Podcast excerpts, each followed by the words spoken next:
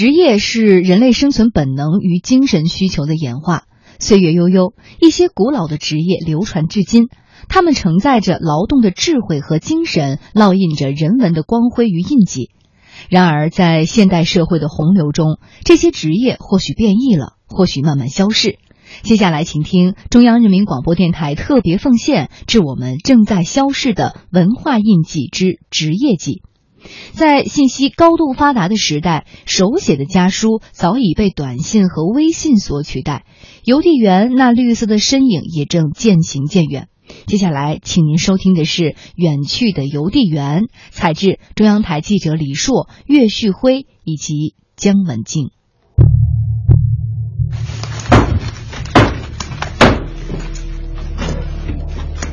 山西太原万柏林邮政局大虎沟邮政所。好嘞，好。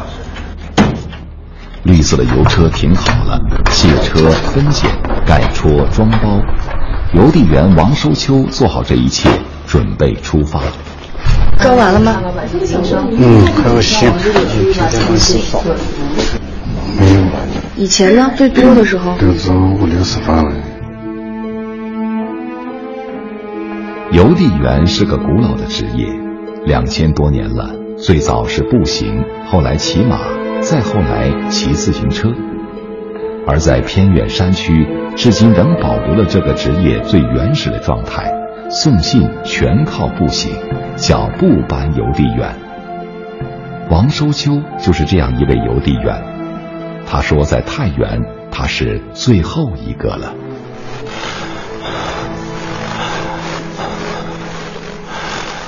王峰乡群山环绕，沟壑纵横，每走一趟邮路，对于王收秋来说，都像是一次孤独的朝圣。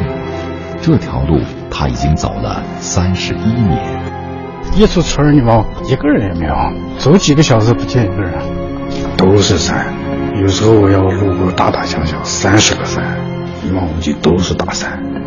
累了就放下去抽根烟。病了一场，大夫不让抽但。是到目前为止，我还也也就是在我们太原局，我就是也可以，也许能熬到我退休那一天啊。这首歌叫《光荣的八大员》，八大员中第五个就是邮递员。过去这是个体面的职业。当了三十多年邮递员的贺巧莲说。当年看着邮递员骑着二八自行车，很羡慕。我那会儿就是愿望啊，看见了别人骑着自行车挺好的，我也喜欢。反正一直累了苦啊，我认为还是挺值得的，挺好的。是千家万户谁也能见得着哈。如今绿色的自行车已换成了电动车，邮递员们说很怀念那辆自行车，喜欢那个铃声，喜欢以前的人情味儿。过去是家书对完经。就盼着我的亲人来信。现在呢，没有信件以后了，感情维系的纽带好像没有。过去送信就带着感情呀，就把我当做他好像他期盼的那个亲人。骑自行车的时候，我给当兵的时候，那当兵的听见我的车里就都出来了，他们就在等家属。对我刚干的那会儿，山里和地下找对象的那种啊，写写回一份信来，能打动了这个姑娘。但是你现在人都。不写了，他们都是发短信、嗯，微信。绿色的制服，绿色的邮包，绿色的自行车，伴随着清脆的铃声。这一幅绿色的画面，是许多中国人久远而温暖的记忆。它属于上世纪一个特殊的年代。电影《那山那人那狗》说的是上世纪八十年代的事儿。儿子因为父亲是邮递员，无比骄傲。我爸常说，山里人几天不见县长没关系，几天不见他可不行。花了四五十年了。纪录片《最后的女乡村邮递员》中。一位老邮递员对这个职业的感受更是特别。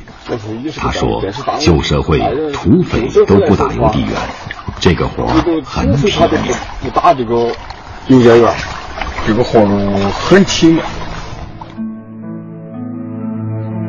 计划经济年代，亲友间十几年甚至几十年都见不上一面，是邮递员把一封封家书、一张张包裹单送到千家万户，连接起中国人的亲情、友情、爱情，让他们享受到几乎是唯一的上门服务。学者王先庆，原来传统计划经济的时候呢，一般老百姓得到一个自上而下的服务很难，要主动去邮局寄东西。如果有邮递员主动送信到家里呢，就会感到特别的温暖。亲爱的爸爸妈妈，你们好吗？现在工作很忙吗？身体好吧？一封家书有浓浓的思念，也许还有殷殷的嘱托。用心传递这份嘱托，邮递员扛起的是一份责任，一种信用。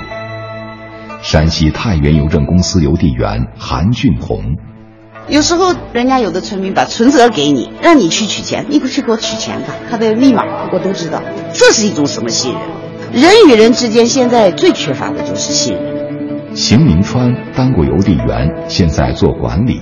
他说：“时代变了，高楼林立，邮递员一对一的上门服务做不到了，有的居民区进大门都不容易。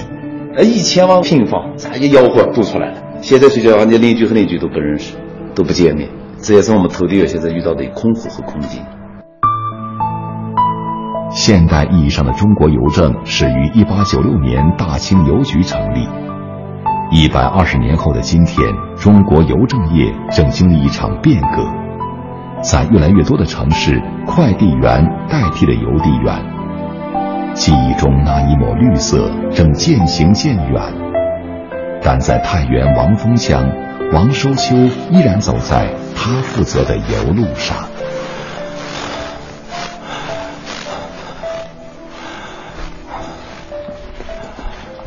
哎呀，这也是个大村啊！从那个山头到那底下，这这村大了。以前有多少户？哎呀，六七百户了，这个村现在只剩十来户。哦，大部分就全移下去了。我是个山区土地员，每天爬山在山里头，看着看着是少了，总有一点点，就是好像还是舍不得这个工作。王收秋游路的最后一站是歌驼村。村里有一位范老师，常年订报纸。前几天，范老师问王收秋：“明年的报纸还送不送？”王收秋说：“你定吧，只要你定，我就一直送。”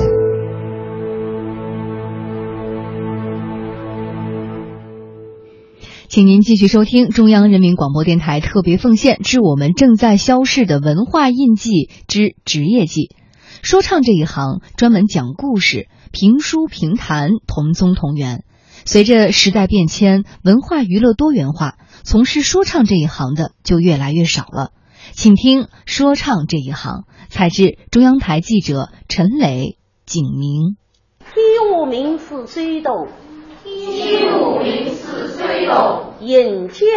江苏苏州有一所评弹学校。这是中国唯一的单一曲艺种类的学校。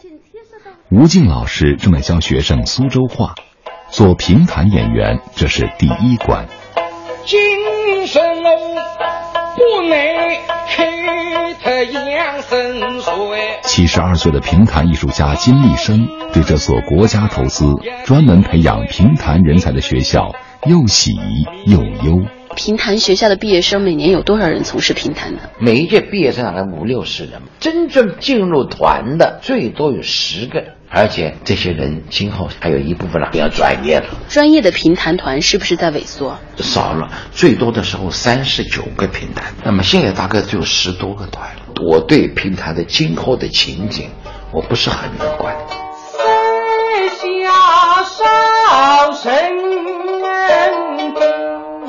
评弹属于说唱门类，最初的形式是评话，只说不唱，后来加上了苏州的流行小曲儿，就成了评弹，又说又弹又唱。而北方的评书和评弹同宗同源，一直保留了评话口说的特色。上回书说到，金宋两国在爱华山前展开一场殊死战斗。大金国四郎主金兀术带领四十万人马兵至爱华山，在山内扎好营盘。这段书刘兰芳最喜欢，张口就来，但很少说了。评书的影响已大不如前，没有剧团再招专业演员。刘兰芳说：“若不扶持这一行，慢慢就没有了。”我徒弟很少，我收的都些老人儿，都有职业。再收来的徒弟，再找职业就不好办了。没有曲团了，上哪去？评书和评弹一样，都起源于说故事。狭长的街道上，观众坐满街头巷尾，这是说唱艺人最早的从业环境。上世纪二十年代，茶楼林立，说书人从街头走进茶楼，渐渐还有了专业书馆。至于不那个人，胯下赤兔马。上世纪三四十年代，有了收音机，评书广为传播，大师辈出。连阔如擅长学马叫，得名跑马连。王杰奎善用不同方言。街上大喇叭一出他的七侠五义，好多人不动了，车铃铛也不响了，人称他进阶王。战斗非常激烈，开始的时候还能听得出来哒哒哒哒哒哒哒哒哒机枪。五十年代，袁阔成大胆创新，撤掉面桌醒目，全身动起来，成为新中国说新书的第一人。听众朋友，大家好，我是刘兰芳，欢迎收听中央人民广播电台评书开讲。上世纪八十年代，借助广播电台，评书风靡一时。刘兰芳、单田芳、袁阔成、田连元，这些名字和他们的作品《岳飞传》《白眉大侠》《三国演义》《杨家将》，成为一个时代的共同记忆。谢新春佳节，万象更新。二零一五年十二月三十日，中央人民广播电台音乐厅，久未露面的刘兰芳登台，只说了新编的段子。尽管年龄大了，为了北方评书还能活着，刘兰芳每年坚持说书一百多场。老伴儿一路跟着，心疼。我是刘兰芳，我说你这七十一了，他说我还有二年呢才能退休，有些任务还得完成。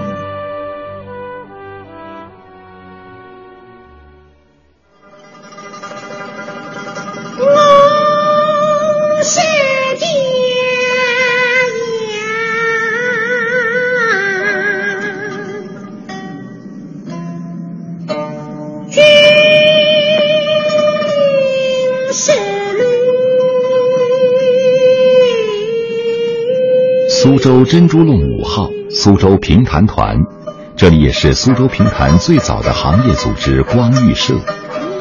二百多年前，王周氏创建光裕社，就是希望评弹事业能光前裕后。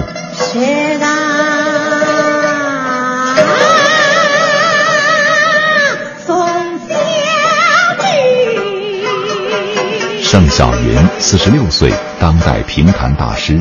说起传承，心里是另一番滋味。他说很怀念过去跑码头那种竞争环境，虽然苦，但那是必须的过程。方圆步行半个小时，有四五家书场，我也开书，你也开书，那我就跟你对垒，就看谁拼得过谁。那时候还有这样一个竞争的环境，但是现在没有，现在都是政府包下来，不卖票了。二零零六年，苏州评弹成为第一批国家非物质文化遗产，不少乡镇有了公益书场，演员一场演出固定收入四百元。书场有了，学校有了，就是没有了竞争。对职业的代代相传，您觉得会有危机吗？当然有危机感，因为演员没有竞争的话，肯定是出不来的。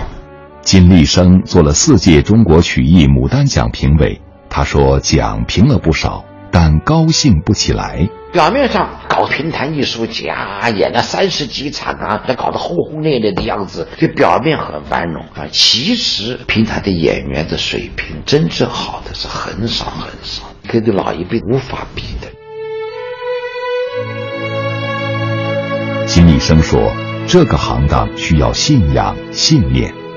老一辈艺术家要扬名立身、养家糊口，更重要的是全身心热爱。”当成一辈子的事业，下苦功，那种精神现在没有了。